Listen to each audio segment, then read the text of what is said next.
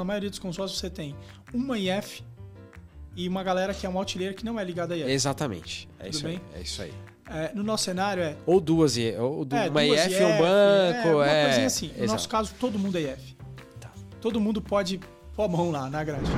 Então é assim, ó, cara, precisa fazer um Ana Júlia. O que que é fazer um Ana Júlia? Você precisa fazer uma palestra de blockchain para alguma área do banco, algum parceiro do banco. Por que, que a gente brincava isso? Porque é mais ou menos a história dos Los Hermanos lá, né? Toca na Júlia, faz Ana Júlia o tempo inteiro. Que tinha 10 músicas, mas todo mundo toca pedia na aquela. Ah, você precisa de um burn? É esse o ponto? Preveja o burn no contrato. Ah, mas eu tenho que fazer o burn em nome dele. Então coloca que o burn, coloca no contrato que o burn vai acontecer com duas chamadas, a assinatura da carteira dele mais a tua. Boa. Você pode colocar essa regra. É possível programar essas coisas. É um contrato inteligente.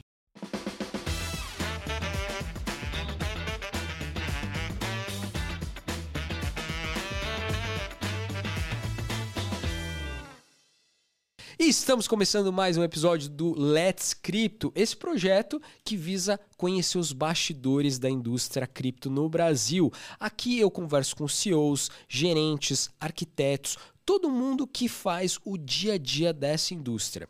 E hoje, toma cuidado porque a tua internet vai cair de tão pesado que tá esse episódio. Eu tô aqui com nada mais, nada menos que André Carneiro, CEO da BB Chain, um cara que tá aí no universo blockchain economy há bastante tempo. A gente vai bater um papo aqui gigante. Eu quero conhecer tudo da carreira dele e também dessa desse empreendimento novo que inclusive tá aí no piloto do Real Digital. Seja bem-vindo, André.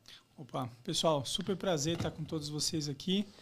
É, a gente espera aproveitar esse dia, é, que a gente consiga trazer muito conhecimento e explorar um pouco dessas histórias que aconteceram nessa carreira aí dentro do mercado cripto e blockchain ao longo desses anos. Maravilhoso, meu querido. Eu queria te agradecer demais por ter vindo.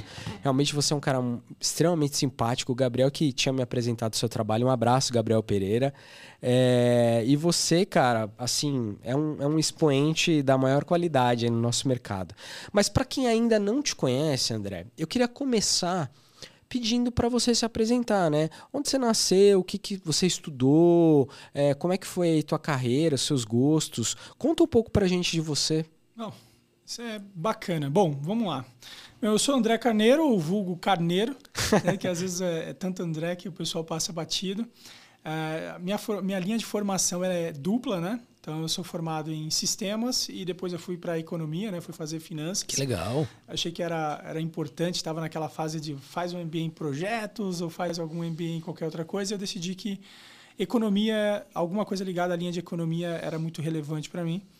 Eh, e aí depois eu fui estudar data science no contexto de blockchain, que é um negócio até relevante. Falei, pô, ciências eh, são algumas ciências, está ligada à tecnologia, a gente tem que olhar para entender como é que funciona.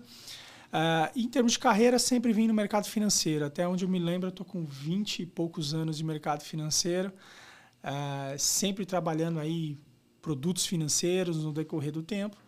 E aí, mais ou menos em 15 para 16, eu comecei a olhar a blockchain com uma diferença. Não é o primeiro contato com a tecnologia, né?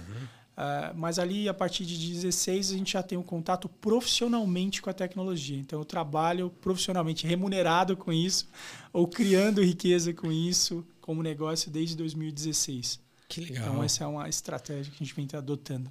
Maravilhoso, maravilhoso. Então é finance e technology aí unidas. Eu também tenho dupla formação. Eu, eu sou tecnologia, mas aí por algum motivo do destino eu acabei me desviando, acabei fazendo letras, português e inglês. Queria ter feito economia também. Quem sabe eu faço um mestrado agora, estudando para prestar a prova da, da Ampec lá, o exame. E, mas, pô, que, que maravilhoso. Isso te dá um poder para olhar para business financeiro incrível, né? Para criação de produto digital e tudo mais. Mas assim, André, tem uma diferença muito grande. Carneiro, eu vou te chamar de Carneiro. Pode O ir. pe- pessoal me chama de Cabral, eu vou te chamar de Carneiro. É isso A aí. gente monta aqui um sítio, né? Sabe que Cabral vem de cabra também, né? Enfim. É, Tem uma diferença muito grande entre você é, trabalhar com cripto, investir em cripto. Ah, ah, desculpa, melhor. Tem uma diferença muito grande entre você ser investidor cripto, entusiasta cripto, e você trabalhar barra empreender nesse universo. É, é, é abissal, assim. O olhar de uma coisa e o olhar para outra coisa. E você fez, digamos assim, essa, esse pulo muito rápido. Porque de repente você estava envolvido, estudando e já estava, pum, trabalhando com o negócio. Como é que foi esse momento super early stage, que a gente já estava até conversando aqui nos bastidores em offsite, né? Como é que foi esse momento para você de descobrir a tecnologia? De repente estava até, no que quero saber, já estava investindo aí em criptomoedas, alguma coisa assim. E, e aí no dia seguinte trabalhando nesse troço. Como é que foi isso, cara? Essa, essa é uma história até interessante, porque na prática, o que, que acontecia? Eu, eu, trabalhava com produtos financeiros, né? Na época eu fazia parte do, do Itaú, né? Tá. Era funcionário do Itaú, já estava com alguns anos dentro do Itaú já tinha trabalhado com produtos de derivativo, renda fixa, renda variável, sempre ali cuidando de sistemas. Já estava na posição de especialista dentro desse contexto, né? já tinha o, o cargo lá que eles chamam de SPEC 1 naquele momento, né? já uhum. rodando em cima desse cenário. E já pessoalmente já tinha algum conhecimento que era no CPF. Então eu olhava para esse assunto no CPF alguns anos antes, mas ainda muito ah, legal, bacana, tateando, né? conhecendo certo. o assunto. E é muito distinto, e você foi muito preciso nisso, quando a gente fala a distinção entre você tatear um assunto como pessoa física e você trabalhar com aquele assunto. Uhum. Uh, e aí surgiu uma oportunidade uh, no Itaú que foi literalmente convidado. Olha, a gente está tá surgindo aqui um pessoal dentro do Itaú que está olhando para a tecnologia blockchain Uh, eu era, por exemplo, da área de renda fixa, né? Eu cuidava do sistema de renda fixa, aquele tá. sistema ali que você vai lá aplicar seu CDB, sua compromissada, então todo aquele. Comprou back... um título público é, federal ali. Aquela história tava com a gente na, na época, né? É, e aí surgiu essa possibilidade de falar assim: ó, o pessoal, tá, tá, o pessoal da arquitetura, né? Uhum. A arquitetura enterprise está mexendo com blockchain. Seu superintendente chega lá e fala assim: ó, vai dar uma olhada nesse negócio lá, ver o que assunto que é esse, ver tá. o que tá. você acha interessante. E ali foi o início. Por quê? Eu fui lá, entendi, falei, hoje aqui tem um negócio mais aqui tem um negócio mais sério, aqui uhum. tem uma uhum. possibilidade interessante de Você trabalho. Você percebeu que isso podia virar uma tendência na monstruosa? Hora. É? Na hora. Porque na hora que a gente começou a estudar, a gente foi olhar, e isso é interessante, né? Você se, quando você sai apenas de um entusiasmo e começa a trabalhar com aquilo, é, é diferente. Você está falando que você está você tá basicamente dizendo, eu opero com isso, eu estudo isso e eu olho isso oito horas por dia, no mínimo. Uhum. Porque no mínimo, nunca se trabalha oito horas. né? Vamos ser prático. É. É, se, se, você só ficar nessa limitação, você não vai ficar só oito horas nesse cenário, você está ainda além. Então ali foi um momento muito de, de virada de chave. Né? Então a gente entrou no, no, no na área de arquitetura. É, a área de arquitetura organizou um COI, que é um centro de excelência. Uhum. Né? Então a gente criou. Não é aquele dentro. COI lá que você não, compra no Não banco, é um produto né? financeiro. então a gente criou, isso foi disruptivo, porque a gente criou um centro de excelência em blockchain. Tá.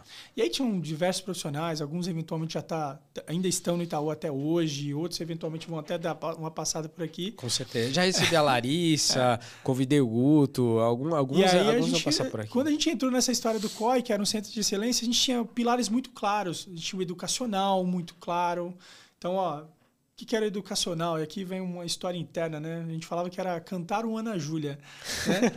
é assim, ó, cara, precisa fazer um Ana Júlia. O que, que é fazer um Ana Júlia? Você precisa fazer uma palestra de blockchain para alguma área do banco ou algum parceiro do banco. Por que, que a gente brincava isso? Porque é mais ou menos a história dos Los Hermanos lá, né? Hum toca na Júlia, faz a Ana Júlia o tempo inteiro. Que tinha 10 músicas, mas todo mundo pedia aquela. Então a gente às vezes queria falar de um assunto um pouco mais deep, mais técnico, mas não, a gente tinha lá que fazer o educacional. Tinha a parte educacional, que era muito relevante, a parte de desenvolvimento, que era super importante, porque a gente saiu daquela teoria de ficar olhando o blockchain de um corredor, e começou a fazer cases, fazer, experimentar coisas, subir plataforma. Então, quando o cara chegava e falava assim, ah, o Ethereum funciona desse jeito, tal coisa funciona daquele jeito, por natureza, é mesmo, deixa eu pôr a mão. Deixa eu colocar a mão nisso aí. Deixa eu subir aqui uma, uma, um, node. um node. Deixa eu colocar uma rede funcionando. E a gente está falando lá atrás. A gente não está falando de coisas agora. É, que, que época que era isso? Isso a gente está falando de 16, 15, Caraca, 17. é muito early stage isso, cara. Ah, começa nesse cenário ali. Uhum. E, e esse, essa era a atuação. Tinha uma, uma, uma, outra parte também, que era a parte de estratégia, tá. né? que são parcerias estratégicas. Então, é, quem são os parceiros, com quem eu falo, como é que eu desenvolvo isso, participar de comitês, participar de eventos, que não era é, apenas participar, a gente tinha que ter um propósito lá, porque você estava sendo remunerado para trabalhar com isso. Claro. Que é muito distinto. Ah, então a gente teve esse, esse início, toda essa jornada de ter essa chance de participar de algo uhum. profissionalmente. É, a gente passou por um cenário muito bacana que era. Eu vou usar algumas expressões que a gente usava na época, né? Que era o qualquer coisa chain. Né? Por que qualquer coisa chain? Na, na, na, no meado ali de 2018, quando o negócio deu um hype, uhum. todos os dias, uma ou duas vezes por semana, a gente recebia alguma coisa chain. É mesmo. É, então o cara aparecia com. Iniciativas ah, diversas. É, algum, alguém de fora que colocou chain no final do, do que ele estava vendendo tá. para conseguir atenção. Uhum. Captar, então, por exemplo, hoje, é, hoje a gente, eu considero que eu estou no segundo hype. Não aquele foi um hype. Acabou. Tão, é, ele exatamente por causa dessas qualquer coisa chain. Uhum. Então, por exemplo, eu peguei coisas do tipo, ah, um cara que estava com Big Data com blockchain. Aí o cara fazia uma estrutura e uma conversa maluca. E, e a função era basicamente você olhar para aquilo e falar assim: não, você não precisa de blockchain para resolver isso. É, gente, esse, esse, cara tá. E as áreas de negócio traziam e tinham toda uma confiança, porque a gente estudava aquilo profundamente. Entendi. É, e também é tipo gente... o que está acontecendo com AI agora, né? É isso. É perfeito, é muito uma ótima analogia. O cara trazia qualquer coisa, AI era o que a gente recebia, qualquer coisa, chain. Tá? E coisas, gente, completamente sem sentido, tá. até propostas é, absurdas. Tá?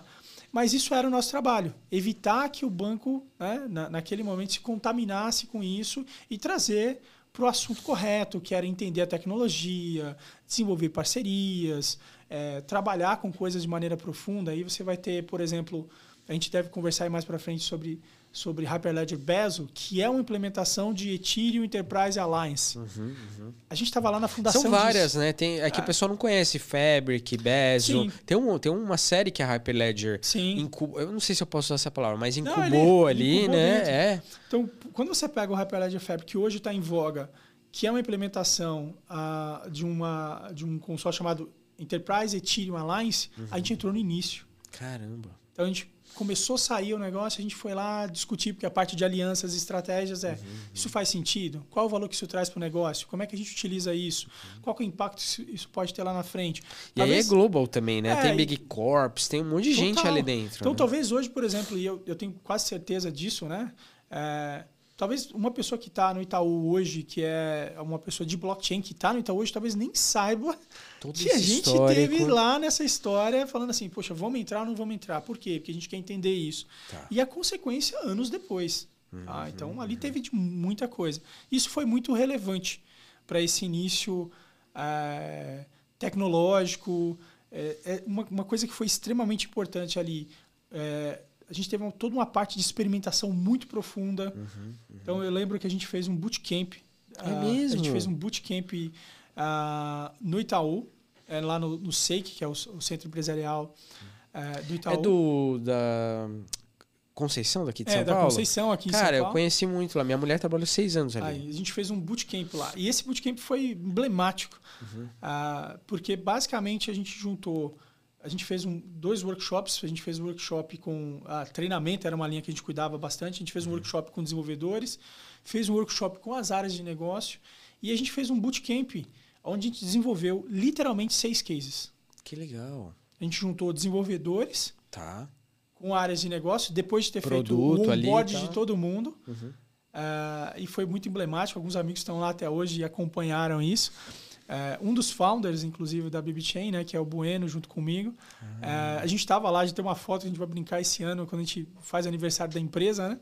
A gente vai soltar uma foto em que está todo mundo assim, tipo, animadão, nesse bootcamp, com uma galera, e uma galera que está super referenciada em mercado, gente que virou diretor no, no Bank, está em outras empresas. Estavam lá no meio desse bootcamp. Então imagina que enquanto as pessoas estavam achando ou pensando em blockchain, uhum. é, em um bootcamp Vocês só. Vocês estavam fazendo. A gente fez seis é. cases. Hoje é meio novidade bootcamp. Naquela época, então, tipo, ah. nem tinha.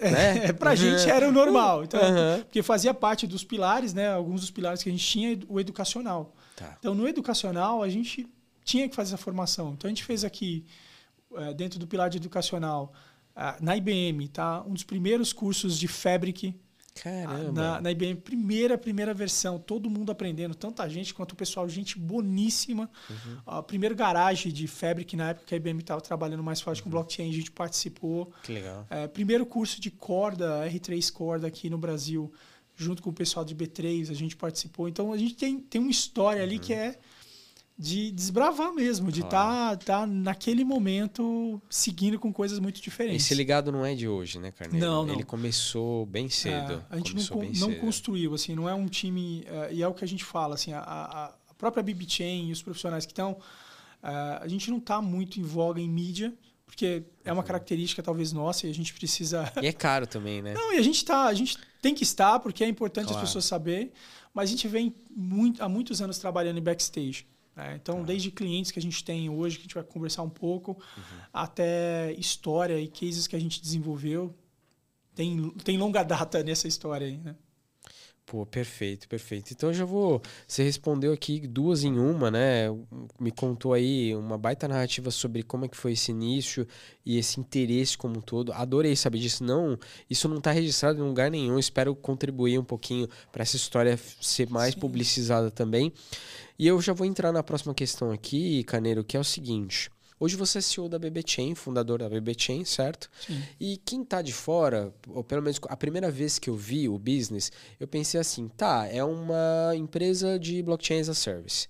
Aí, estudando, para a gente bater esse papo que nós estamos fazendo aqui agora, eu comecei a ver que é muito mais do que isso. Tem, tem tokenizador ali dentro, tem um monte de outros produtos, serviços é, que eu queria que você explicasse mais. Então, assim, como é que você decidiu criar a BB Chain junto com teus sócios, aí teus parceiros? E o que exatamente é a BB Chain? Depois a gente vai entrar mais aqui em consórcio do Real Digital, etc. Mas eu queria primeiro focar na missão e o que, que vocês fazem e como é que foi essa criação do business. Ah, a, a, a basicamente. É, o que significa BibChain é, também? Né? A BibChain, basicamente, o, o, o, os dois Bs de blockchain né, é Business on Blockchain. Tá. tá?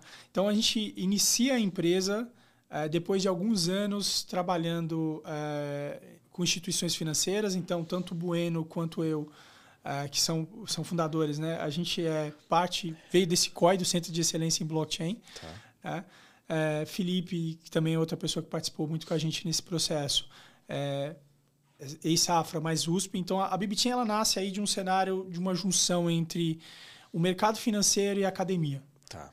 tá? Uhum. E aí, com, como que ela nasce nesse contexto? A gente participou dos primeiros cursos na USP, na cadeira de computação distribuída, dando aula sobre blockchain. Que legal, explicando cara. sobre blockchain. Então, ela começa ali de um derivado desse cenário e tem coisas mais, histórias curiosas mais estranhas ainda sobre isso, porque como é que a gente chegou lá? Em determinado momento, alguém fez uma conexão do COI, fez essa conexão, a gente foi para o prédio da engenharia fazer da elétrica na USP, né? A gente foi fazer uma palestra lá, teve piada pronta, né? Que caiu a luz no prédio da elétrica e a gente fez lá um, um, uma apresentação do blockchain sem apresentação, só na saliva. Só no gogozão. Total, no, no prédio ali, para quem conhece.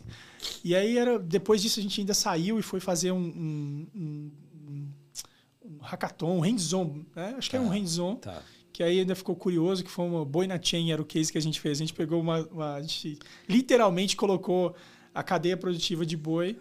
Uh, no blockchain, tá. a gente está falando Token, de 2017. Uma, um a palavra lá. tokenização nem existia. Entendi. A gente literalmente pegou isso e fez isso em 2017 por literalmente, vamos colocar assim, educacional, para não falar diversão, tá. educacional, com alunos da USP, depois de fazer uma palestra. E a blockchain e a BibChain nasce nesse cenário. Tá? Então, uma, uma visão da, da academia de entender que isso, educar faz parte, a gente tá. é, é uma parte do nosso papel. E mercado financeiro é da onde a gente vinha. Então, a gente juntou ali e decidiu montar a BibChain sempre focado em negócios. Tá? Então, a, gente, a, a BibChain hoje, a definição é, nós somos uma startup focada em blockchain para o mercado corporativo. Uhum. Então, o que, que significa isso? Que o nosso cliente é a empresa. Ah, e a gente vem fazendo isso bem no decorrer do tempo. Atendemos clientes grandes no decorrer desses tempos. Agora a gente está aí com, com a BBC e o piloto do Real Digital, que a gente vai falar mais sobre isso. Está uhum, uhum. Tá diretamente envolvido no Real Digital, porque a parte de, de algumas partes do Real Digital que estão sendo desenvolvidas, a gente foi contratado para fazer junto a algumas empresas. Que legal. Então, a gente está envolvido em duas pontas desse cenário. Poderoso, poderoso. E a gente nasce nesse cenário atendendo empresas com um conceito muito claro. A gente entende o cara desde a arquitetura, o que, que você precisa fazer, porque, vamos ser práticos, muitas vezes o projeto de blockchain é 70% outra coisa, 30% é a parte blockchain. Uhum. Ó, você não tem arquitetura, você não tem, você não está em cloud, você não está estruturado. A gente faz todo esse processo com o cara uhum. até o finalzinho lá de treinamento, que a gente não faz treinamento, mas a gente passa conhecimento para o nosso cliente. E aí a gente nasce nesse cenário com uma mudança muito drástica a partir de é, 2022, né? Tá. Em 2022 a gente falou assim, legal, isso aqui é bacana, a gente está bem, estamos posicionados, temos um, um um, um leque de clientes interessantes, atende grandes players do mercado financeiro. Eu brinco que toda vez que sai um Lift Challenge, por exemplo, um terço das soluções que estão lá é a gente que está por trás. Legal. Então a gente consegue provar, falar assim, ó, tá vendo esse case aqui? Porque a gente tem muito NDA, então a gente não pode, ah, vou claro, anunciar que é, o case é meu. Eu sei como é, eu também não. Mas eu fico super tranquilo porque eu falo assim, cara, olha só, saiu um Lift Challenge, por exemplo, do ano anterior que era de real digital, um terço. Tinha muito cliente nosso lá, nosso time estava extremamente envolvido que nisso. Legal. Tá? Então, desde coisas de DVP, coisas de cripto, ambiente, muita coisa ali. Tava, tinha pé nosso lá envolvido, a gente estava com a mão envolvida nesse tá. negócio. Uhum. Então a gente ficou muito bem, bem posicionado nesse cenário. E em 2022, o que, que ocorre? A gente falou, poxa, a gente está aqui trabalhando e a gente precisa transformar, voltar para as nossas raízes. É business on blockchain. E a gente está falando demais de blockchain. Vamos transformar é, muitas das coisas que a gente vê que os nossos clientes pedem em algo mais factível, mais simples, mais simplificado, uhum. que em alguns instantes. E tipo vamos, uma solução no code. Vamos transformar coisas em low code, vamos transformar em serviço, vamos shiftar a empresa para uma empresa que trabalha mais com o produto. É, porque a gente entende que, poxa, você quer fazer um, um projeto de blockchain. Tá. Então, vou te dar um. É, isso aqui tem dois cases de base, tá? De clientes grandes. Geralmente a gente ia montar uma infraestrutura de, de blockchain para o mercado. Eram seis meses de projeto só para infraestrutura. E não é porque eu estava gastando seis meses com blockchain. Claro. É que eu tinha que colocar o cara em cloud, eu tinha que levar o cara para, às vezes, modernização de esteira de CICD. Tudo extremamente longo. A gente falou, poxa, isso aqui não está gerando business on, on blockchain. A gente está basicamente cuidando de infra até o cara estar tá pronto para começar a blockchain. Tá. É, e aí a gente começou criando um produto, né, que chama IBS, né, Enterprise Blockchain as a Service.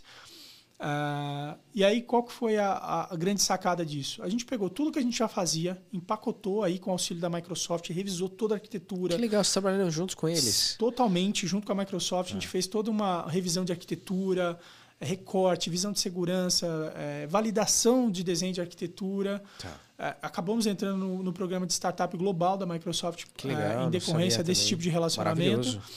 E aí, cara, basicamente a gente começou a entregar uma rede blockchain em 10 minutos. Tá. E é, não é uma rede blockchain do tipo, eu aperto um botão aqui e tipo blockchain. Não, a gente está entregando uma rede blockchain no nível enterprise. Ou seja, cara, tem Firewall, Firewall camada 3, Firewall camada 7, tem um API Gateway na sua ponta protegendo, tem rota, tem isolamento, toda aquela coisa que a gente tinha nos clientes, que a gente tinha que fazer toda hora a mesma coisa. Tá.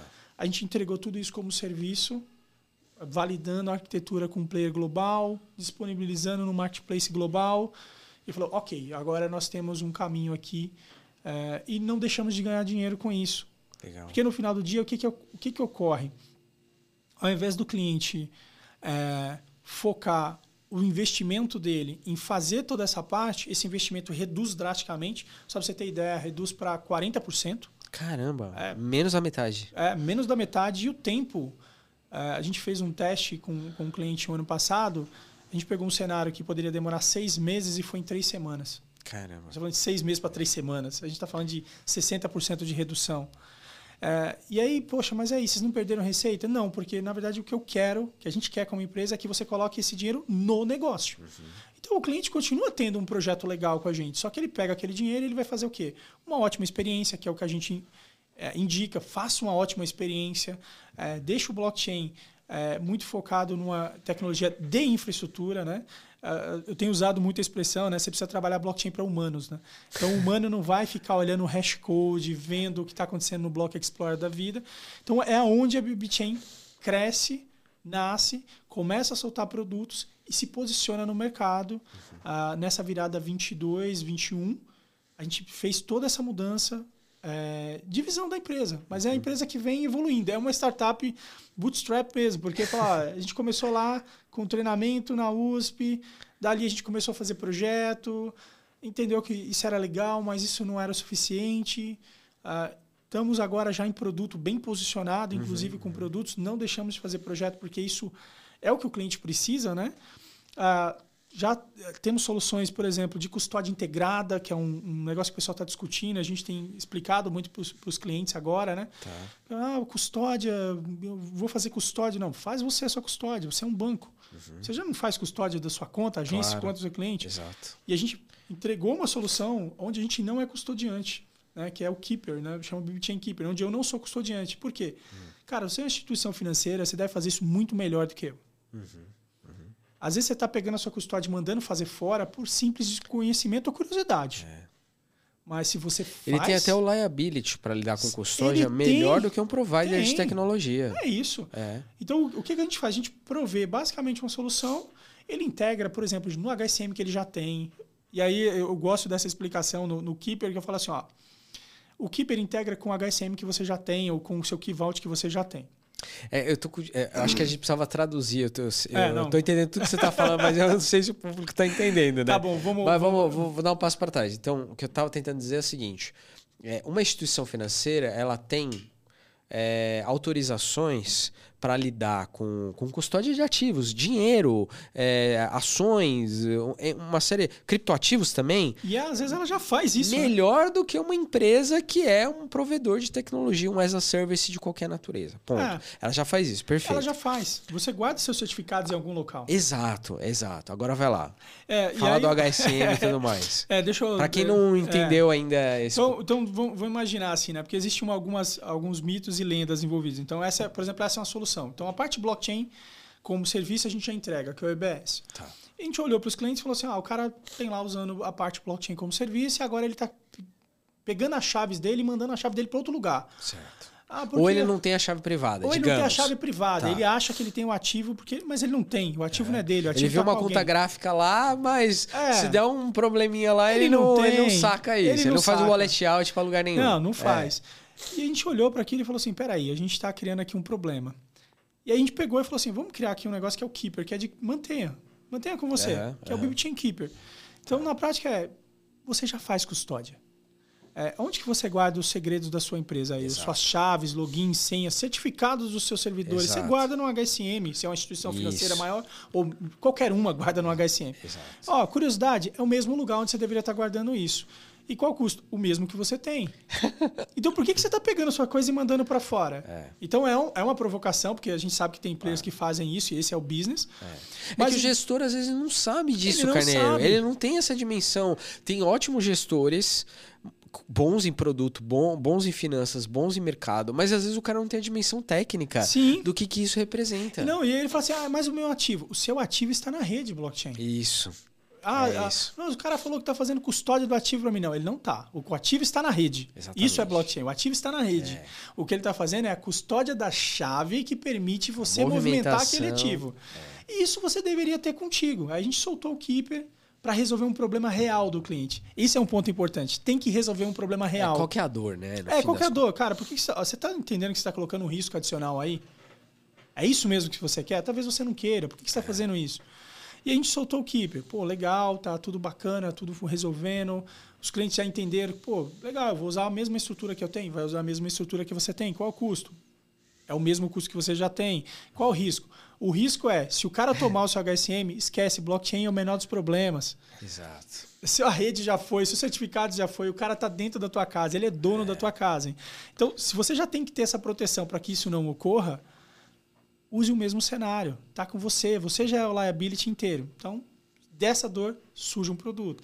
E assim vem surgindo produtos. Por exemplo, a parte de tokenização. A gente está agora lançando brevemente um produto que é o próprio conceito de tokenização. Cara, você já não tem um ativo financeiro? Sim. Você já não emite o ativo? Seu problema é tokenizar? A gente está tokenizando para você. Mas é você que está tokenizando. Você não precisa necessariamente pegar o seu ativo, mandar para alguém, para outro local, para o cara poder tokenizar seu ativo. tokeniza integrado com o que você já tem. Tá. Seu ativo vai estar tokenizado, você vai ganhar distribuição, você vai ganhar a possibilidade de entregar esse ativo em outro local. Então, a gente está preocupado, de fato, em atender e resolver dores reais do cliente. Isso a gente está falando de mercado financeiro. Tá. Mas a gente pega, por exemplo, um produto que a gente lançou uh, tem dois meses, ele ainda está em beta com alguns clientes, chama Tracker. Hum. Toda hora alguém chega e fala, pô, eu quero rastrear alguma coisa. Tá bom. Faz isso como serviço, está pronto. Só usa. Que legal. Ah, Mas aí o que é uma wallet? Você é uma estrutura, rastrear... é uma estrutura em blockchain bem flexível que permite que o cara coloque aquilo que ele quer rastrear lá, tá. na ordem que ele quer rastrear lá. A gente trabalha todo o desenho de processo com ele no projeto. Tá. Do que, Aí que o cara escolhe a chain que ele quer fazer Sim, esse rastreamento. A gente está tá fazendo chain privada, permissionada, né? E agora a gente está indo para chain pública. Tá. E aí, às vezes, o que o cara faz? O cara faz todo o tracker na, na rede privada, né? Que é uma, eu brinco que é pública, permissionada, porque ela é pública, ela está aberta para qualquer um que queira consultar e auditar. Ela é permissionada porque a diferença é quem entra nessa rede é alguém que a gente faz um, um know your partner, né? Quem é você? Quem é, quem é essa pessoa que está entrando nessa rede? Ao invés de, tá bom, meu primo de 15 anos pode chegar lá e subir um nó na casa dele e começar a minerar nessa rede. Tá. Então, validar. Validar, e talvez não faça sentido. Com solução de LGPD, com o cara poder colocar um negócio na chain que está protegido com os dados, só quem tem a chave vê o dado, mesmo o dado está na chain, ou seja, ah. altamente auditável. É, a gente soltou isso por causa de alguns clientes que tinham essa demanda e a gente observou que o que, que começa a acontecer? A turma de SG está chegando com a gente. Então, o cara de SG está falando, putz, ó, isso aqui resolve parte do meu problema, mas eu preciso agora tokenizar. E você faz um projeto? Não, eu não vou fazer um projeto, eu vou te entregar um produto. Entendi. Eu não acho que você tem que investir tanta grana fazendo Você isso. não quer ser um prestador de serviço, você quer ser um criador de produtos, estão sendo criadores de produtos, soluções para resolver dores do universo financeiro, do universo de empresas é digitais de modo geral. E é, no final é do dia, esse negócio tem que colocar o negócio no blockchain. E também prestar serviço no escala, né, Carneiro? Se você, serviço no você fica um por um, não, não tô criticando aqui quem presta serviço, pelo amor de Deus. Tem gente que, que é super talentosa e que faz isso muito bem. Tenho vários amigos que são donos de empresas que prestam serviço. Mas é, hoje a gente não vai transformar blockchain, tokenização em mainstream se a gente tiver essa mentalidade é de cliente by projeto, cliente, projeto, projeto, cliente, projeto, cliente, não vai, não, não vai. vai, não vai. Então, a gente tem essa, essa missão muito clara, né? Que é levar a blockchain para o negócio. Então, se eu tiver que levar a blockchain para o negócio, projeto a projeto, olha, eu tenho desde 2016 aí rodando isso. Tá. Só na BibChain desde 2018 rodando isso. Funciona. A resposta eu já cheguei nessa conclusão. projeto a projeto, não, não vai rola, rolar. Não rola. Tá? A gente tem que aprender. Então, aonde é que a gente vai conseguir levar isso numa escala? Tá. A gente entrega um produto e eventualmente vai ter um projeto, mas é um projeto simples, rápido, que ativa logo o negócio. Uma integraçãozinha É uma ali. integração. Às vezes já está no RP do cara, às vezes já pode estar tá ligado é. no sistema financeiro que o cara tem. É. Então, e o projeto vai virar produto depois, é às isso. vezes, né? É isso, a gente quer transformar tá, isso. Pegar os insights ali e fazer o negócio acontecer para cara... melhorar uma solução que você já tem. E é né? é isso, a gente quer colocar o cliente no controle dessa situação e entregar valor. Sim. É, o cara tem que entregar valor na ponta, né? Não é fazer por hype. Total. Eu tenho outras questões aqui, mas é, essa conversa me deixou com uma, uma curiosidade monstra, assim, que eu vejo acontecendo no Brasil em geral, talvez no mundo, mas no Brasil é. Cara, 80% das soluções de tokenização acontece essa dor. E eu queria perguntar como é que vocês lidam com isso. Em geral, Carneiro, os projetos que estão sendo tokenizados, funcionam assim. E aí eu tô falando não só por conta da minha experiência de mercado Bitcoin, mas também porque eu conversei com várias tokenizadoras e todo mundo me pintou esse cenário. O cara vai lá, ele escolhe o ativo, ele fala que ele quer tokenizar aquilo, beleza, monta o projeto, contrata a solução e tokeniza. Só que aí ele manda os tokens emitidos para fazer um mercado primário, vamos chamar assim, né? Eu estou muito conectado Sim. no universo financeiro, então por isso que a gente pensa muito nessa mercado primário, mercado secundário e tal. Manda para a carteira dele. Então emitiu lá um milhão de tokens relativo àquela plantação, àquela, hum, aquele resultado pecuniário, aquele funding, esse tipo de coisa. E aí ele faz um mercado primário desses tokens, mas efetivamente ele não sai distribuindo token para a carteira do, dos clientes que compram. Né? Os, os, sellers do mercado primário, eles acabam não lidando com a, par, com a parte tokenizada em si. Fica muito assim, uma tokenização para fins regulatórios, para fins de rastreabilidade, para utilização do, do case blockchain, mas para a experiência do usuário, não, quase que não, não, chamaria de uma tokenização, né? Você já teve que lidar com esse tipo de problema? Você já pegou algum cliente ou é alguma situação?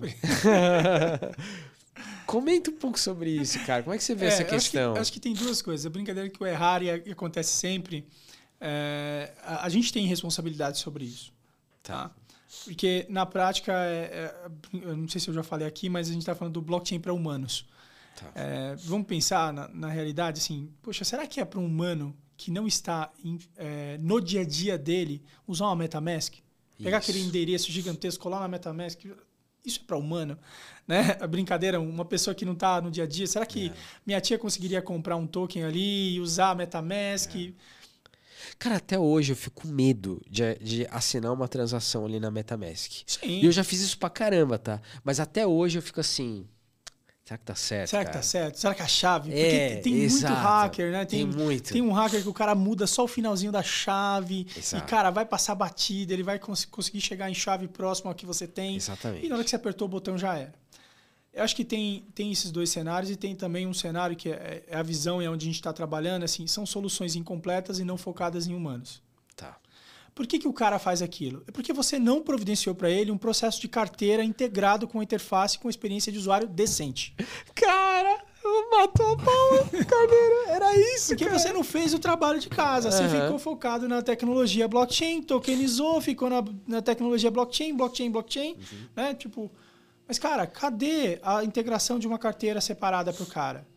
Cadê? Você não fez, você não pensou nisso. Você não entregou a solução completa. Entendi. Então, por exemplo, quando, a gente, quando, eu, quando eu falo aqui do Keeper, por que, que ele surgiu? Por causa disso. Eu falei assim, cara, faz o seguinte, ó põe um ativo aqui, tem a sua carteira. Ah, é a carteira do meu cliente, coloca aí dentro também. Vai estar no HSM. Tá. Se o cara quiser pegar essa, esse, esse ativo e transferir para outra estrutura dele em outro local, é um botão. Cara, é, é maravilhoso. Então, é, vamos, vamos explorar esse ponto. Quer dizer, se eu montar um produto eu, instituição financeira, com a BB Chain, e eu falar assim, ó, eu quero criar on demand carteira para todo mundo que quiser tradear esse produto e guardar no meu HSM, eu posso fazer você com vocês? Fazer. Posso fazer com o Keeper? Porque o Keeper faz isso para você. Entendi, entendi. E o Keeper nasce, a gente vai entrar mais detalhes, ele nasce até por causa do real digital. A gente falou, cara, peraí, como é que os bancos vão resolver a carteira dos clientes deles? Entendi. Ele vai ter que pegar e comprar a solução de fora, mandar a carteira do cliente para fora, em vez dele cuidar da carteira do cliente dele? Entendi. Não, tá aqui, cara.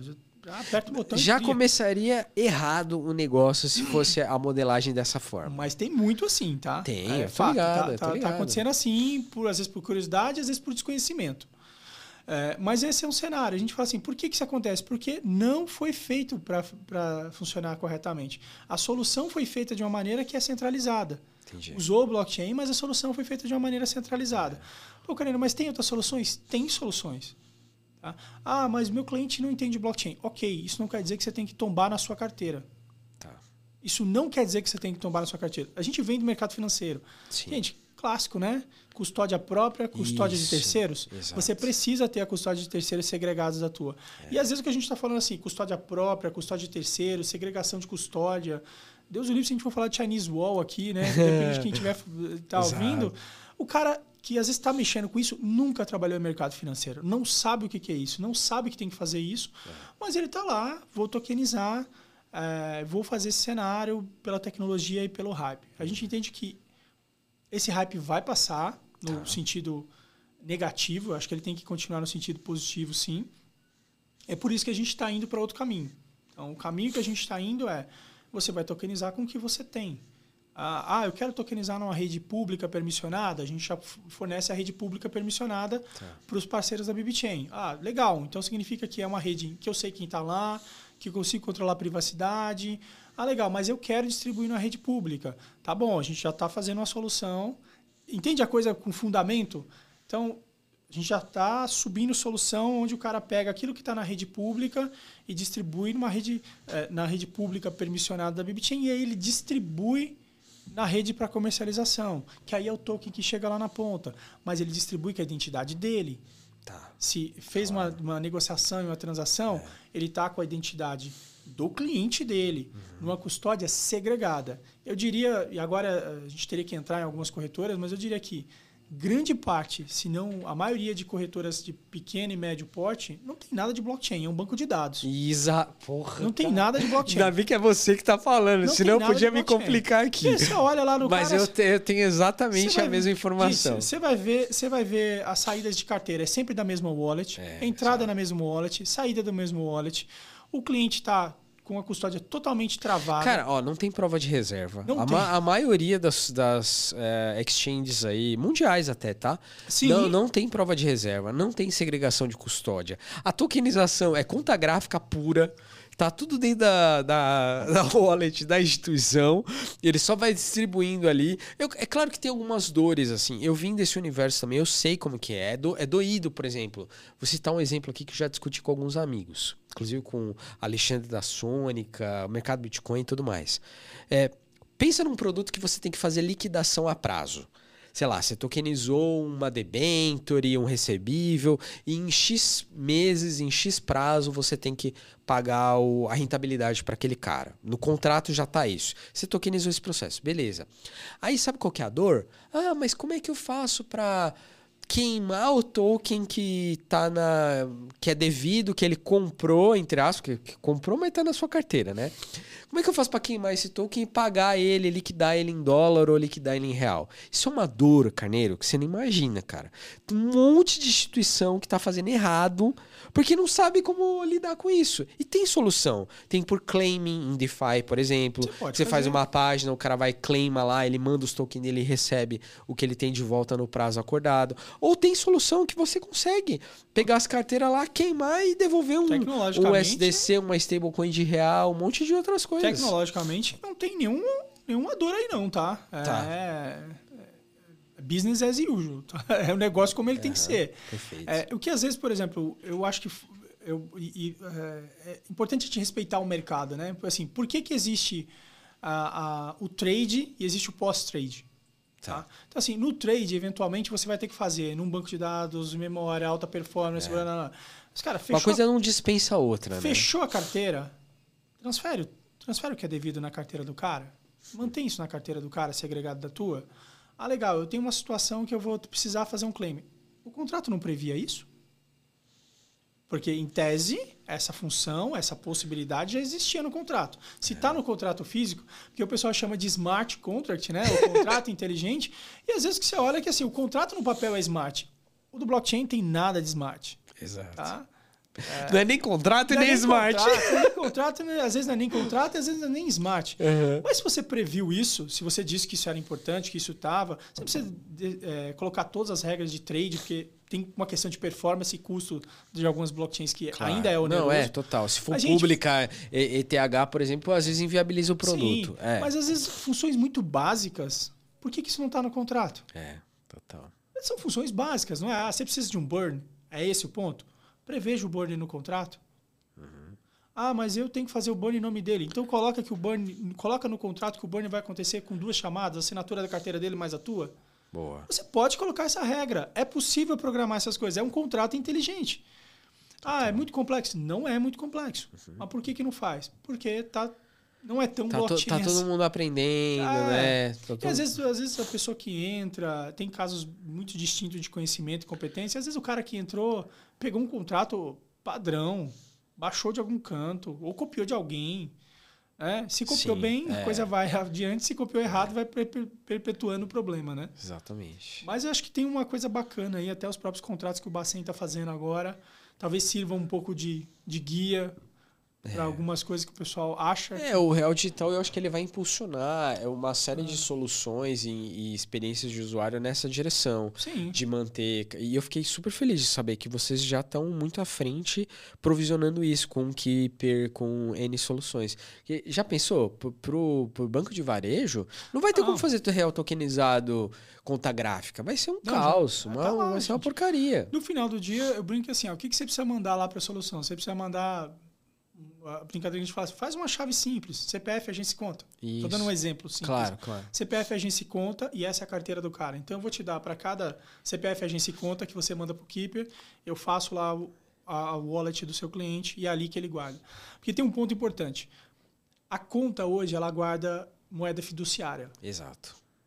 A conta que você está trabalhando no One Wallet, ela guarda moeda fiduciária, é, desculpa, Token fiduciário, é, ela, ser, ela- né? ela guarda o real é, depositado, né? Que é o, o token do depósito à vista.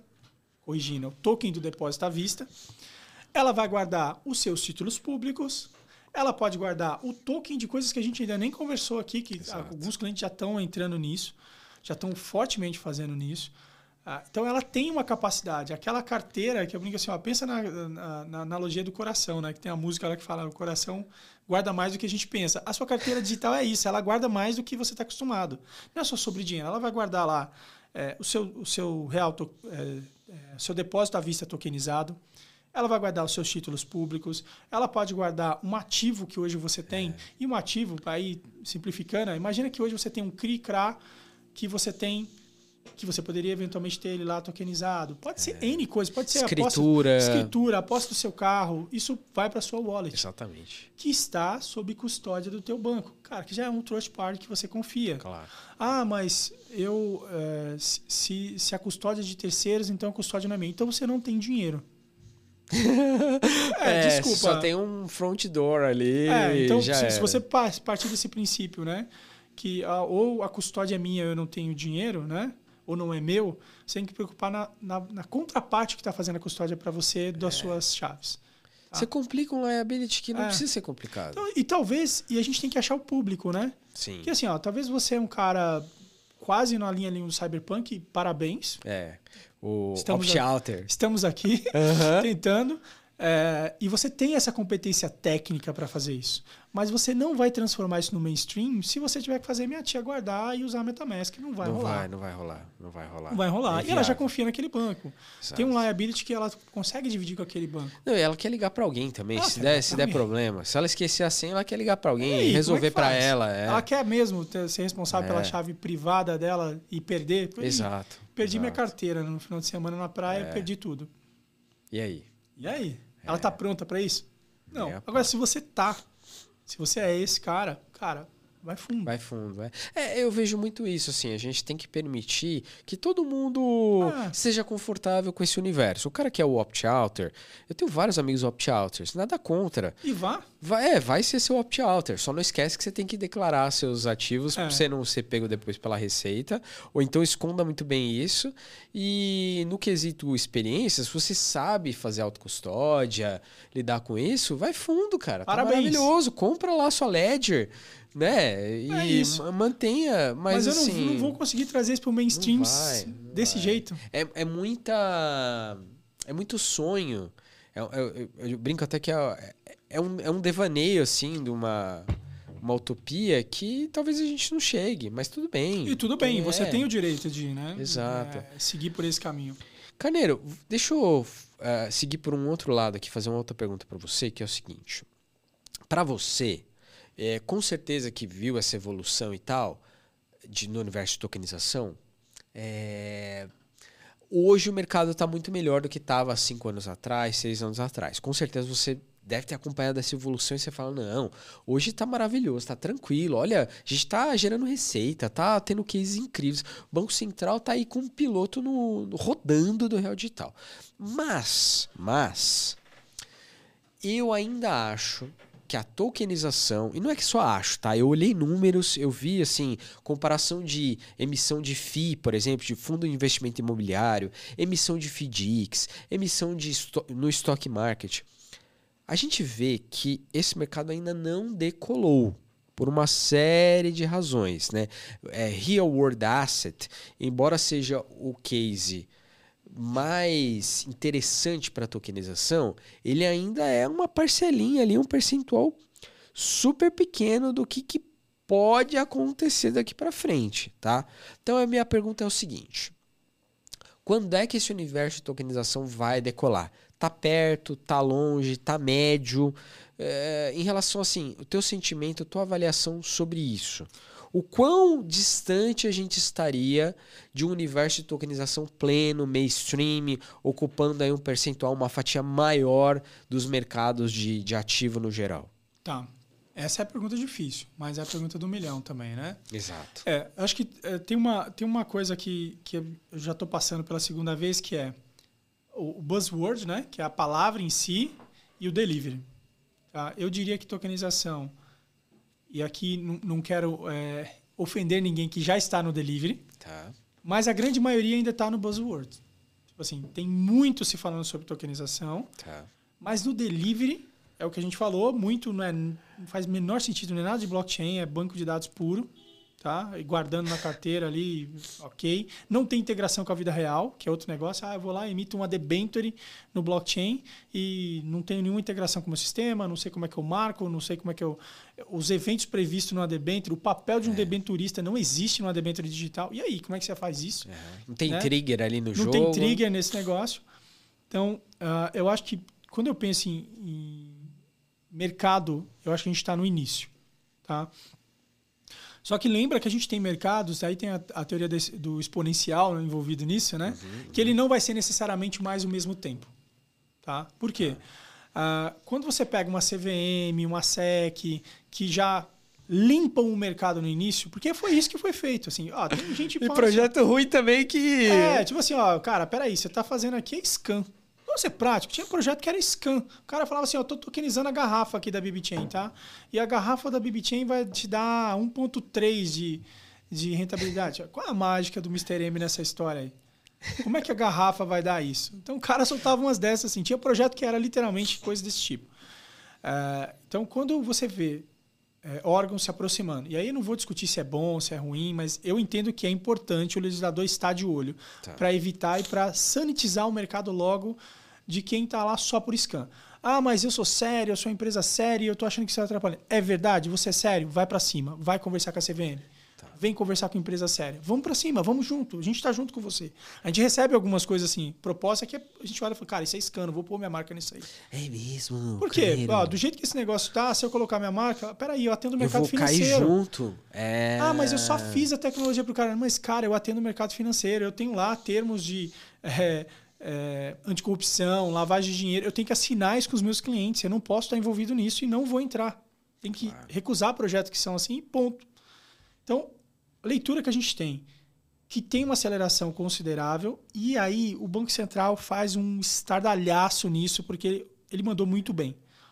Quando ele pega o, o, o, o título público federal e tokeniza, que é o TPFT, é assim que eles colocam lá, né? o título público federal tokenizado, basicamente o que, que ele fez? Aqui, ó, um ativo tokenizado, de modelo de exemplo. Quando ele pega a moeda e dá liquidação para isso, que é o DREX, e ele linka com isso, ele já te deu a faca e o queijo. Literalmente. Ó, tá aqui, é assim que tokeniza, tá assim, tá aqui, é assim que liquida. É. Então, a tecnologia e o produto, né? A tecnologia e o produto. Ó, se vocês não sabem como fazer direito, tá, tá aqui. Tá aqui o produto, linkado a alguém que tem autoridade para emiti-lo, que no caso lá dos títulos públicos ele linkou com a entidade correta, no caso da moeda ele linkou com a entidade correta. Quer fazer? Tá aqui, ó, é só fazer. Ah, você é um banco, quer emitir um CRA, tokenizado? Imita. Qual é, a sua, qual é o seu problema com a justiça para você fazer um CRA tokenizado? Uhum. Você já faz o CRA, você só está pegando ele e mudando o formato dele. Você está mudando ele tecnologicamente, e aí você tem ganhos. Aí coisas, por exemplo, como você falou, assim, a liquidação, a conversão, é, o pagamento, sei lá, alguma coisa de, envolvida a rebate, coloca lá. A conciliação você corta, esses pagamentos você pode deixar automatizado, atualizações e outras coisas, tudo isso já vai estar linkado lá. Você ganha uma eficiência operacional muito grande com liquidação real. Então, a leitura que a gente tem é que isso rampa em três anos. Ah, Tá. boa. Era isso que eu queria te Era- ouvir. é uma eu estra- tira- é uma tira- estratégia de tira- três queria te ouvir em relação a esse É, a gente acha que temperatura. isso rampa em três anos é, e não necessariamente com os players atuais. É mesmo. É, porque a gente entende, e a gente pode estar aqui, é sempre legal de gravar, porque a gente fala assim, ó, eu posso estar acertando, eu posso estar errando. Então, É. então nós vamos voltar nesse episódio daqui a três anos para ver o que, que aconteceu em 2026, Porque- 27. É, porque agora o que a gente está olhando são players que são outlayers. assim. Cara, É. você nunca. Às vezes o cara não tem nenhuma base financeira, nunca trabalhou no mercado financeiro, não é um IF e está tokenizando. Será? E se um IF decidir tokenizar? O que, que sobra para você? Ela já é, ela já Exato. está na ponta. E eu vou te dizer mais, tá? Até essas exchanges, grandes ou pequenas, agora o varejo tá muito mais complicado de, de compra e venda de criptomoeda. Porque depois que entrou BTG, Itaú, Santander, todo mundo fazendo mercado, e a própria bolsa, tá? Sim.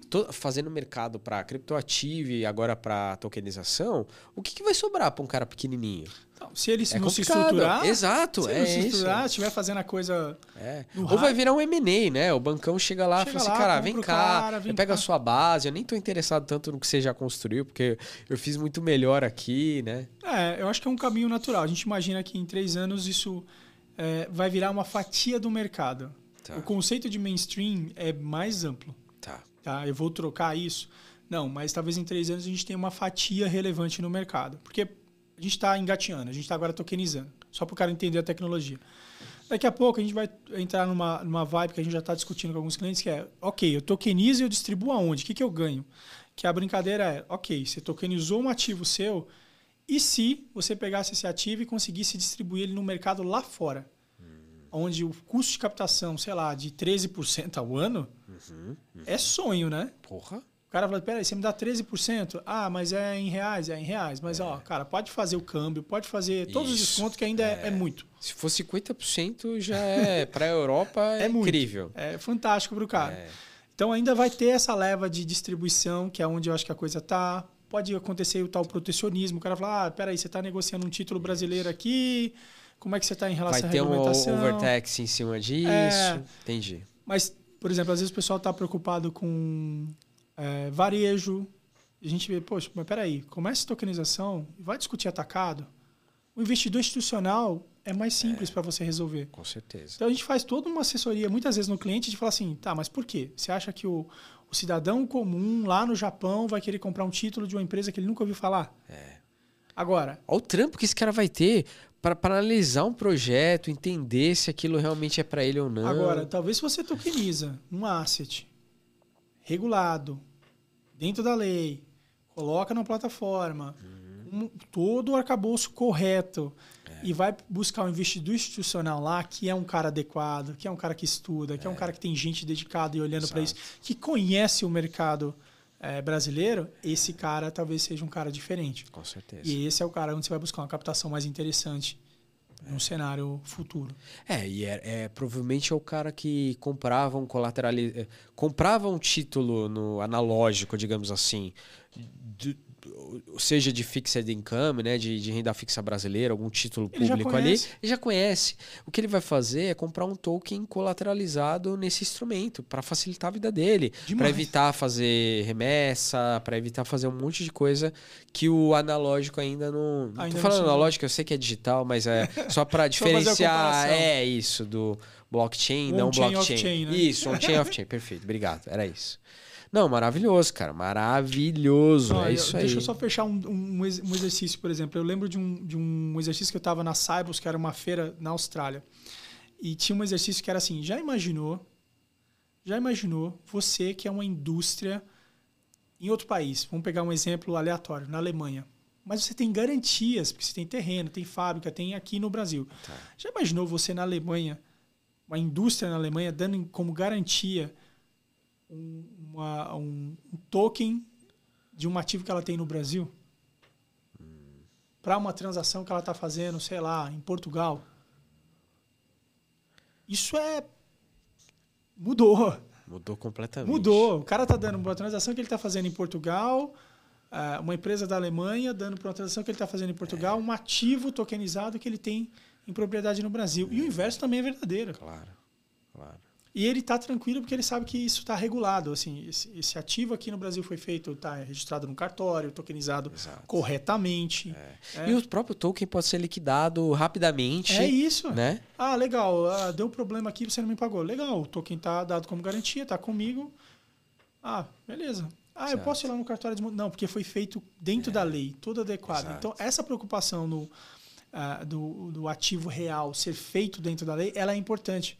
Porque ela vai dar essa mobilidade para esse cenário, né? É. Não, e imagina, é, cara, maravilhoso esse exemplo que você deu. E assim, imagina a situação onde esse token ele representa um real world asset e precisa haver uma execução. Sempre vai ter um mercado disposto a negociar esse Sim. token pelo token. Entendeu? Porque hoje a gente está caminhando para a propriedade ser baseada no token. É então não tem mais esse troço de ah, é, a liquidação end of line, a liquidação do ativo em si. Porque o ativo em si, ele está representado naquele tá token. Então o cara pode ser o morador daquela propriedade, pode ser o cara que vai ocupar o terreno fisicamente.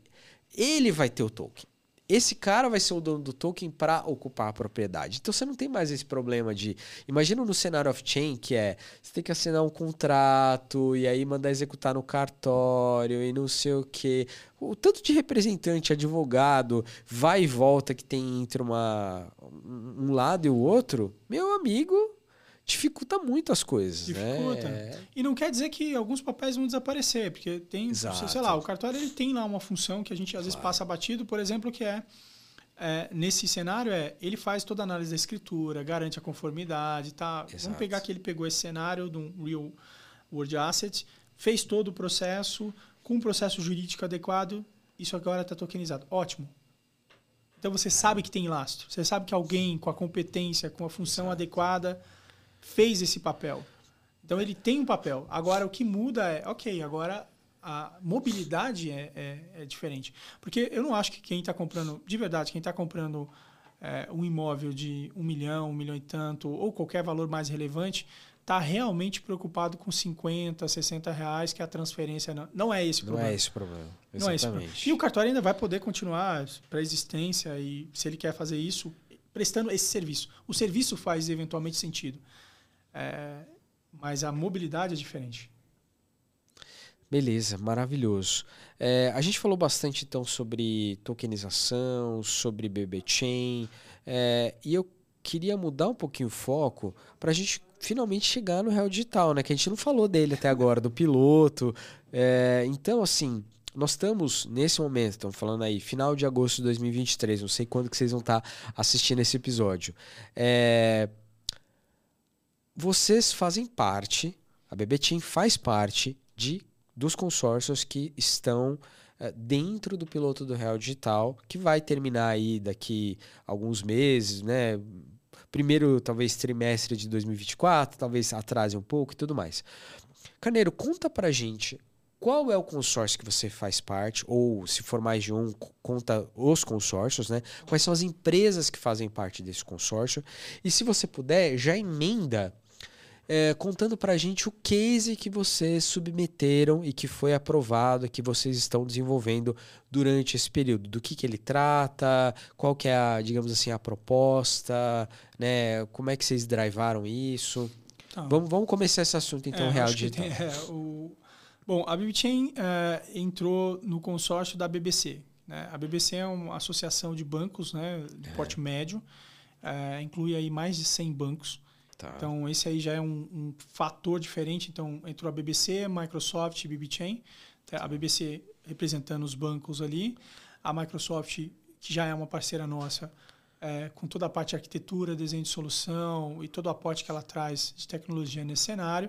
E a gente efetivamente resolvendo toda a parte blockchain. Mais de 100 bancos? Caraca. É, a BBC tem mais Nossa. de 100 bancos. Então e... tem pequeno, médio, é, tem, tem vários. de bancos médios, mas eu não gosto dessa ideia porque os médios têm, você tem bancos médios é bem, bem. Uh -huh, é, a diferença é grande, é. né? Mas assim, para o pessoal entender, tem o S1, que é o top the line, S2, aí a gente está falando do quê? Um S3, S4. Não, tem, S2, tem, tem, coisa, tem gradações acho, ali. Se eu não me engano, até, por exemplo, no Nubank está dentro da BBC. Ah, tá bom. Então, é, é, o, é o médio. é um médio distinto. Tá bom. É, então, tá bom. acho que é, é uma associação. 50 tons de cinza. É, é, uma, é uma associação, é, na, em termos de negócio, assim, é muito poderosa ela estar tá nisso.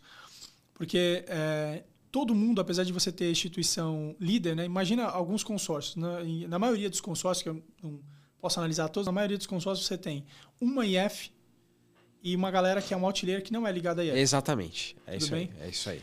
É, no nosso cenário é Ou duas, ou É, uma duas IF e um IF, banco. É, uma É, coisinha assim. No exato. nosso caso, todo mundo é IF. Tá. Todo mundo pode pôr a mão lá na grade. Tá. Literalmente, todo mundo vai. Ele pegou esse negócio do Jaime, né? Pôr a mão na grama. Um abraço pro Jaime Chatag. todo mundo pode fazer esse negócio direto. Ou seja, todo mundo ah, tem que fazer isso. Isso é um paradigma e eu acho que isso é mais próximo da realidade que a gente vai viver no mercado. Tá. Porque, cara, para uma, pra uma rede como essa, não precisa ter todo mundo ser nó. Porque criou-se uma ilusão. Ah, precisa ser nó. Não, cara, ser nó é ônus. É trabalho, é... É que tem nodes únicos, né? O Itaú, É. por exemplo, não é consórcio. É, ele Mas sub- tudo bem. subiu. Mas É. para a maior parte dos bancos médios, isso é só um ônus. Tá? E o Bacen na rede ele já está bem estruturado, tem o desenho, ele já tem os nós necessários para resiliência. Ele pode chamar outro ente público, pode chamar um privado maior para fazer esse processo. E ali nesse, nesse consórcio, a gente cuida eh, da parte blockchain e, de novo, a gente teve todo um cuidado de fazer blockchain para humanos. que é o quê? Olha, como é que eu, como é que vai ser a experiência do associado? Como é que o cara entra? Tem, acho que a última vez que eu vi estava em quase 15 bancos já no consórcio, que alguns entraram, recentemente acho que entrou Stone, mais alguns outros. Ah, o consórcio até cresceu do inicial, né? ele cresceu nesse cenário. Então a gente teve todo um trabalho de fazer, primeiro, como é que a gente separa ambiente, custódia de cada banco? Cada banco é um banco dentro do consórcio. É, ninguém vê, tem acesso, usa a chave de ninguém. Então teve toda uma arquitetura, um cuidado arquitetônico de resolver isso para que cada IF dentro da sua casa participante do consórcio faça o seu trabalho, seja realmente uma IF isolada, porque elas no final do dia são competidoras entre elas, isso é extremamente importante. Teve toda uma preocupação de tornar o nó da BBC um nó de serviço, porque é isso que ele está fazendo, né? Como SPI, é isso que ela faz. Então, é um nó de serviço que está ligado a diversos IFs dentro da BBC, que é uma instituição sensacional, que dá isso para o associado, Tá. eh, permite que ele use isso. Ou seja, ele tem ah, um nível de tecnologia e de arquitetura que ele não teria fazendo sozinho, mas ele tem pela associação. Legal. Tá? Então, desde a história de custódia segregada de chaves está lá. Que legal. Tá? Então, em nenhum momento, a BBC, por exemplo, não tem chave de nenhuma das IFs que está com ela. Ah, Cada IF tem a sua própria chave, isolado, no ambiente separado. É, a transação já chega no nó assinada, dali ela segue para a rede. Então, tem toda uma preocupação que a gente tem nesse cenário de construir isso. E questão de experiência. Então, o associado que entra nesse consórcio, ele tem interface pronta. Ah, eu vou ter que olhar o contrato, entender de blockchain, ABI, não sei o que. Não, já tem interface pronta. As ABIs já foram convertidas em APIs. Então, cara, Legal. mais, mais fácil ainda para o seu time de tecnologia, tecnologia usar. Tem toda a parte de experiência de usuário desenhada, desde o seu onboard, para que você não tenha que pegar a sua chave e passar para ninguém, até a sua utilização pós. Ah, o que, que eu faço depois disso? Depois disso, você vai ter que integrar isso. Ah, andou o piloto? Eu preciso? Vai ser, vai ser o quê? Vai continuar usando se você quiser, porque eu acho que é isso que a, a BBC propõe para o associado dela, Claro, né? claro. É uma puta vantagem. É, e ele pode ah, legal, agora eu quero integrar com o meu sistema legado. Tá bom, é só integrar. Pega a API integra e vai em, vai em frente. Já tudo resolvido. Esse shift para produção vai ser Pra bem gente, mais é tranquilo, né? Tranquilo, porque a gente já fez todo o trabalho desde colocar atrás de um API Gateway, com API Key, com chave, com conexão. Tem toda uma preocupação que não é sobre subir nó. Às vezes, ah, eu subi meu nó. Legal. É, eu, eu, mesmo, Irene, você subir seu nó é o mínimo que você tem que conseguir fazer, né? Agora, cara, você subiu o nó para 15 instituições, garantir uma topologia, garantir uma arquitetura, garantir os próximos passos, garantir que esse cara vai Você além. não tem nem gente para tomar conta disso tudo, cara. É isso. Você não tem pessoas É para. isso. Então a gente tem toda essa preocupação de falar assim, ó, tá aqui resolvido para você. É, e isso no consórcio, tá? Que é o que a gente subiu lá. É, então, fora o consórcio, a gente ainda subiu um sandbox para quem não entrou no consórcio. Ah, Então eu falei assim, ah, legal, eu tô, tô aí. já quero, quero brincar disso daqui. Quero, quero utilizar. E a gente subiu já tem dois meses. Entendi. Exatamente, porque assim, cara, você só vai ter esse negócio pronto lá no final do ano para começar a testar, né? Começa testes agora, mas pronto, completo, você vai ter uma data maior. A gente já subiu um sandbox ah, dois meses, basicamente. Legal. Junto com a Microsoft, a gente subiu o sandbox. Então, o que, que o sandbox tem? O sandbox tem exatamente a mesma estrutura. Tem o, o Fed, que, né, que a gente chama que é o STN, tem o Central Bank, tem o Banco A, o Banco B. Então você consegue fazer todas as transações, entender como é que funciona a sua custódia integrada, como é que você vai ver sua posição. Você consegue criar a carteira dos seus clientes direto lá. Ah, e Caneiro, legal, faço tudo isso, vejo um sandbox. Tá bom, se você não está lá, ou mesmo quem está, a gente tem alguns casos de clientes que estão e estão usando sandbox. Mas tem um cenário importante, assim, tá, e o que mais? É um sandbox. O que, que te impede de fazer um contrato seu? O que, que te impede de tokenizar alguma coisa que seja relevante para o teu negócio? De repente, você é uma instituição agro, por exato, exemplo, exato. que o seu principal ativo não é títulos públicos, o seu principal ativo é CRA, por exemplo. Exato. É. Então, Ou se é uma gestora de FI, de FDIC, e o seu principal ativo vai ser outra coisa. Vai ser vai dívida, ser é ou vai ser... Vamos usar esse tempo para você. Pega o sandbox, usa o tempo e faz isso, entende? Então, assim, quem está no consórcio está extremamente bem é, salvaguardado, porque a gente fez uma estrutura que é, não é descartável. A gente teve um cuidado muito sério arquitetural junto aí com o apoio da Microsoft é, e com todo o amparo que a BBC trouxe de não fazer coisas descartáveis, né? Ah. pensando já no próximo passo, ao mesmo tempo que é teste, mas não é só para fazer ah, castelo de cartas. Gastar né? dinheiro, é, não, não, é para gastar né? dinheiro, Perfeito. não é para jogar fora, entendeu? Uhum. Ah, legal. Vamos pensar num cenário que e aqui eu estou explorando, tá? Vamos pensar num cenário que você chegou na conclusão de que se tudo desse errado, se tudo desse errado, você teria uma rede perfeita para tokenização. Perfeito. Entendido. Se tudo desse, que não é se, o caso. Se a tese do Drex não Cara, parar em pé daqui a oito meses, toda a rede serve para tokenizar qualquer tipo de toda coisa. Toda a rede serve, porque ela foi projetada para ser uma rede é, corporativa. Como a gente falou, é blockchain para empresas. Uhum, perfeito. Então ela tem uma preocupação. Ela, já tem um caso de uso muito anterior à existência do Drex. Sim, a gente, a gente trouxe todo o tempo de experiência que a gente tinha para esse cenário, entendeu? Tá. É, e falou, ó, cara, é assim que você deveria fazer isso para o mercado financeiro. Perfeito. Para o cenário de mercado financeiro. E é um consórcio sensacional. Você vai ter empresas de portes distintos, é, cases total, diferentes. Total. Eles podem eventualmente fazer testes entre eles. E isso eu achei lindo. E essa modelagem eu achei muito bonita. Porque todo mundo que está por via de consórcio vai poder comandar de um para o outro sem precisar ficar aquela coisa dentro da mesma pegar problema, para pegar experiência é melhor, é, é muito mais fácil Sim. do que você ficar brincando entre você mesmo, né? Sim, e você pode fazer, um, você pode fazer uma experiência é, entre alguém que está no seu. No nosso caso, que tem 15, é, é. você pode fazer experiência contra alguém que está ali dentro. Exato. Você pode fazer uma experiência com quem está fora, que está em outra estrutura. É, isso bem abstraído, tá? É que a gente vai lançar, né? A BBC junto com é. os, nos times adequados, mas assim, ficou uma interface simples demais. Legal, Ficou extremamente humana. Então, assim, legal. assim, cara, eu vou lá e Quero ver isso, me mostra depois. Vamos é, marcar um dia pra gente. Ficou extremamente fazer simples um, o cara usar. Fazer um overview. Que legal, muito, muito bacana. Então, até a gestão da própria BBC a gente simplificou, né? Então, ah, como é que ela adiciona um nó, como é que ela regula um cara, como é que ela deixa ou não o cara operar na, na estrutura dela, tudo isso ficou simplificado. Entendeu? Tá. É, para fins didáticos é, e tudo mais do nosso público, eu queria te pedir para explicar. Eu, eu, já tentei explicar isso, algumas pessoas passaram aqui e falaram também, mas acho que é sempre bom ouvir os profissionais feras como você sobre isso. Eu queria que você comentasse o que, que significa ter um nó na rede Bezo, por exemplo, e se puder emendar aí, os temas do piloto do Drex são privacidade, segurança e programabilidade. Poderiam existir outros, né? Escalabilidade, etc, etc, mas não são. São, de novo, privacidade, segurança e programabilidade. Por que, que esses temas são mais importantes agora no piloto do que, sei lá, outros que poderiam estar nesse contexto também? Tá. Eu acho que o conceito. Esses temas são chaves porque os outros dá para solucionar. Literalmente, tá? tá? Então, por exemplo, a escalabilidade.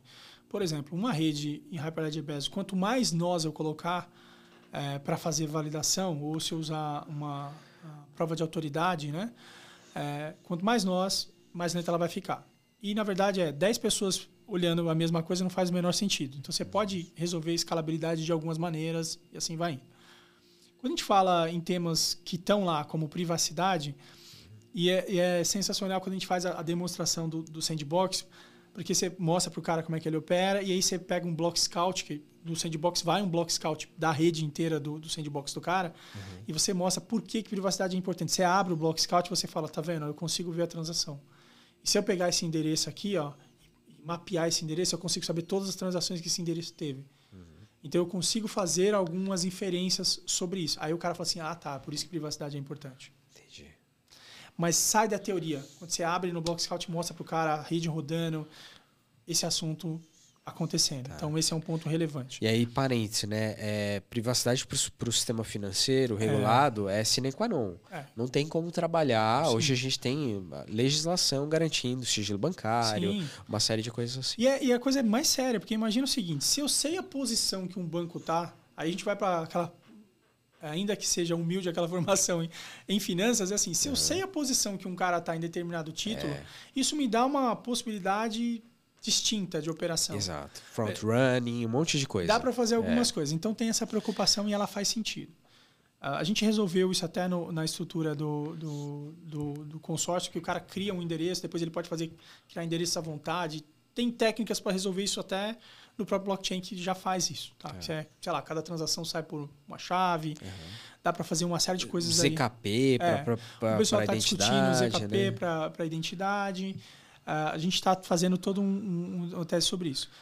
O que, que a gente está usando lá? A gente está tokenizando um ativo junto a, ao, ao, case, né? que isso é importante também. Mas mais do que isso, a gente está fazendo alguns testes com computação confidencial.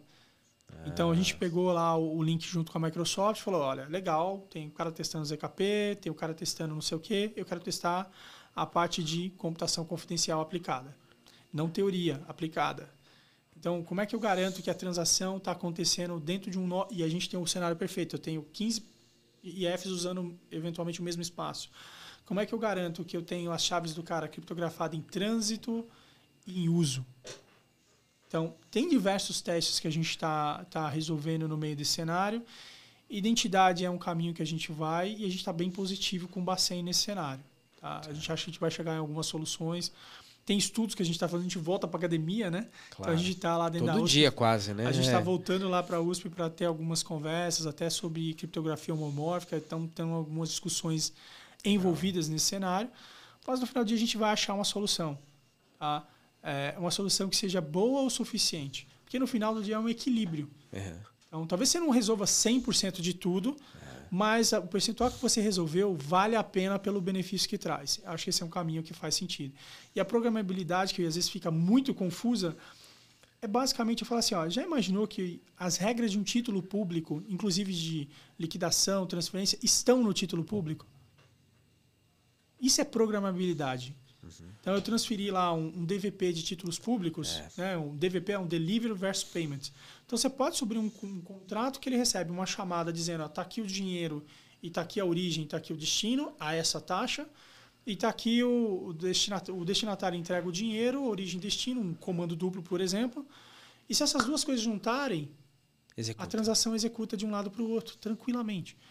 Ah, André, mas. Tão simples quanto isso. Tão simples quanto. Não é que o nome programabilidade é um nome difícil, mas é. na verdade a gente está falando sobre essa, esse trigger, Acab... essa automatização. É isso. De... Acabou é. a conciliação, a transação é atômica, é em segundos, minutos. Ah, mas em minutos. É, cara, pode ser que algumas transações sejam em dias hoje. Exato. Então, se eu pego algo que ocorre em horas, em é. dias e transforma em minutos ou segundos. É o mercado de títulos só funciona no horário comercial, tá? Sim, Segunda é um... a sexta, das nove é um às salto. cinco da tarde e já era. Quer, quer, não quer, não compra.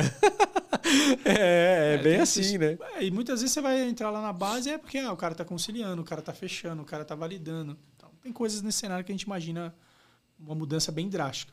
Tá bom. Tá? Tá e bom. positiva também, isso é importante.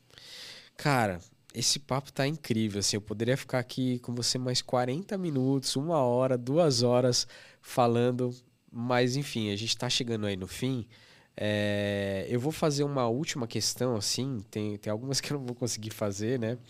Mas é, eu, vou, eu vou fazer uma última questão e eu queria que você, se você puder responder, uh, e também no final aí já dizer para as pessoas como é que elas te encontram, como é que a gente chega na BB Chain, se você está em alguma rede, dá os seus handles aí, como que as pessoas entram em contato com vocês para fazer negócio, enfim, tudo mais, né? E a questão é, é a seguinte: uh, fala. Fala-se muito no Drex como uma nova camada de infraestrutura, como uma moeda do atacado, mas tem muita pouca discussão acontecendo em relação ao real tokenizado, que no fim das contas vai ser o token que vai estar tá na mão do varejo, né? É. E aí tem uma, uma nuvem assim ainda um pouco cinzenta, talvez até para os próprios participantes, para os próprios construtores, builders aí do negócio, é, sobre como é que vai ser esse formato. E aí eu queria te perguntar isso. Como é que você acha que vai ser essa modelagem? O real tokenizado, ele vai ser uma stablecoin de real?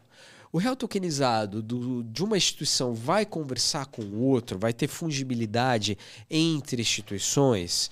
Ou ele vai é, ser cada um no seu silo no primeiro momento e depois a gente vai evoluir de fato para alguma coisa dessa natureza? Como é que você enxerga o futuro? Do real tokenizado, gerando valor e se conversando nesse mundo que parece que é cada vez mais interconectado? É, vamos lá. Olhando para o real tokenizado, na prática, o que, que ele é? Ele é o depósito à vista. Uhum. Tá?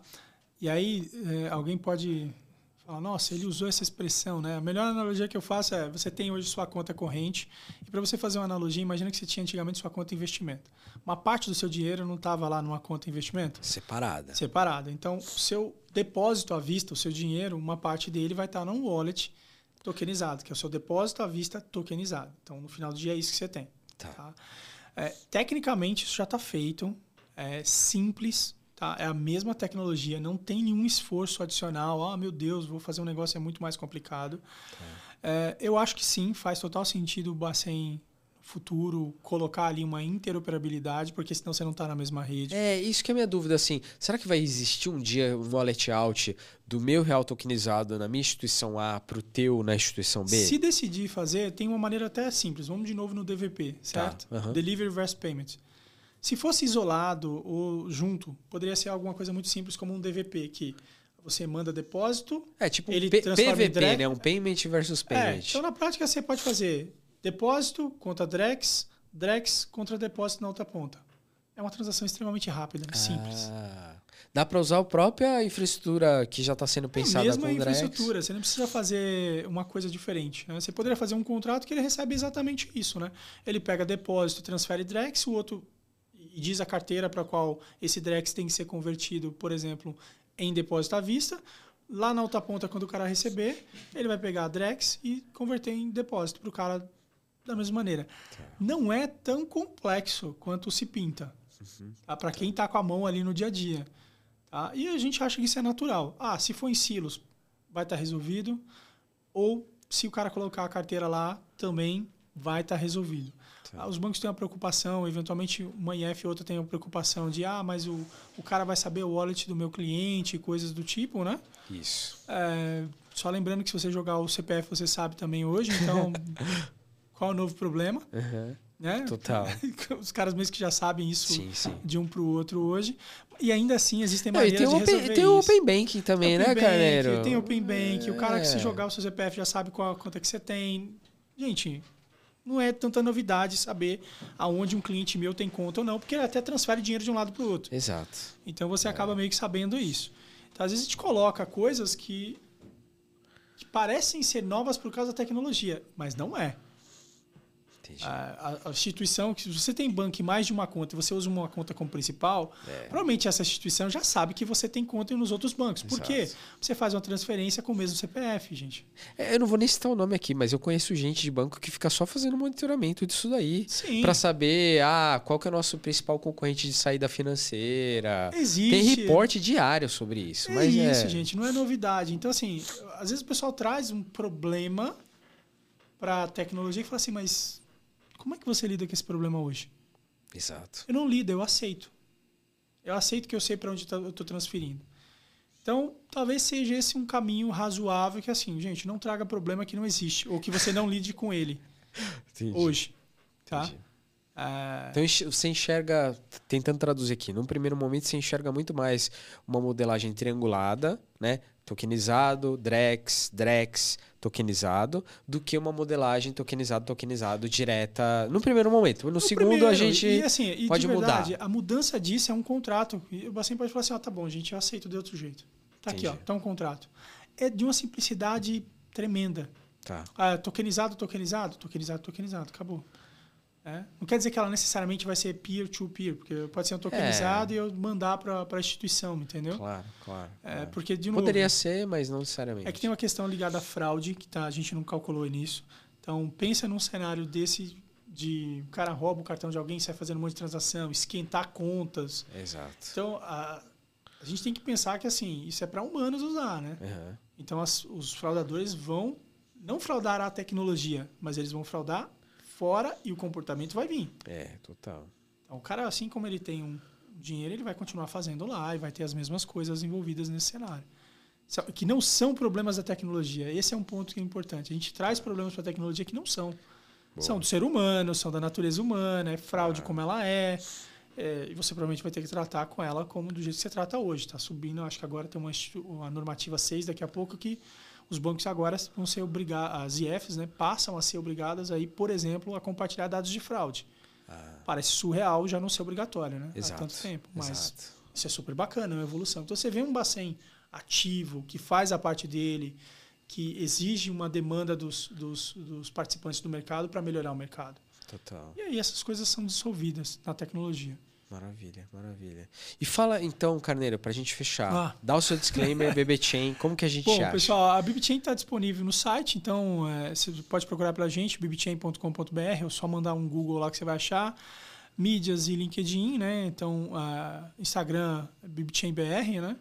É, e LinkedIn, se procurar BibChain, você vai achar a gente aqui totalmente disponível para atender vocês aí no que precisar. Né? Foco sempre em blockchain corporativo e como é que a gente pode acelerar. Ah, e quem foi no Blockchain Rio, a gente está lá a gente vai falar sobre real digital, vai falar sobre ah, o consórcio, vai ter uma palestra junto com, com o time da BBC, Microsoft e BBChain no Blockchain Rio, aí no Maravilha. próximo mês. Tá, joia. Eu vou estar tocando lá o, o aquário do podcast do evento, Ah, cara. legal. Traz a turma do BBC, então, pra gente bater Vamos um papo lá trazer, gravado vamos também. um Já lá. fica aqui o convite. Eu vou estar lá Ótimo. tu- full time durante todo o evento. A gente vai bater esse papo lá. Tá Tá, bom, bom? vai ser Tá bom? ótimo.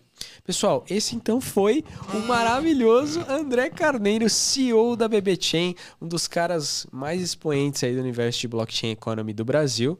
Andrezão, foi um prazer. A gente se vê nos próximos eventos e podcasts. Muito obrigado. Obrigado, pessoal. Valeu.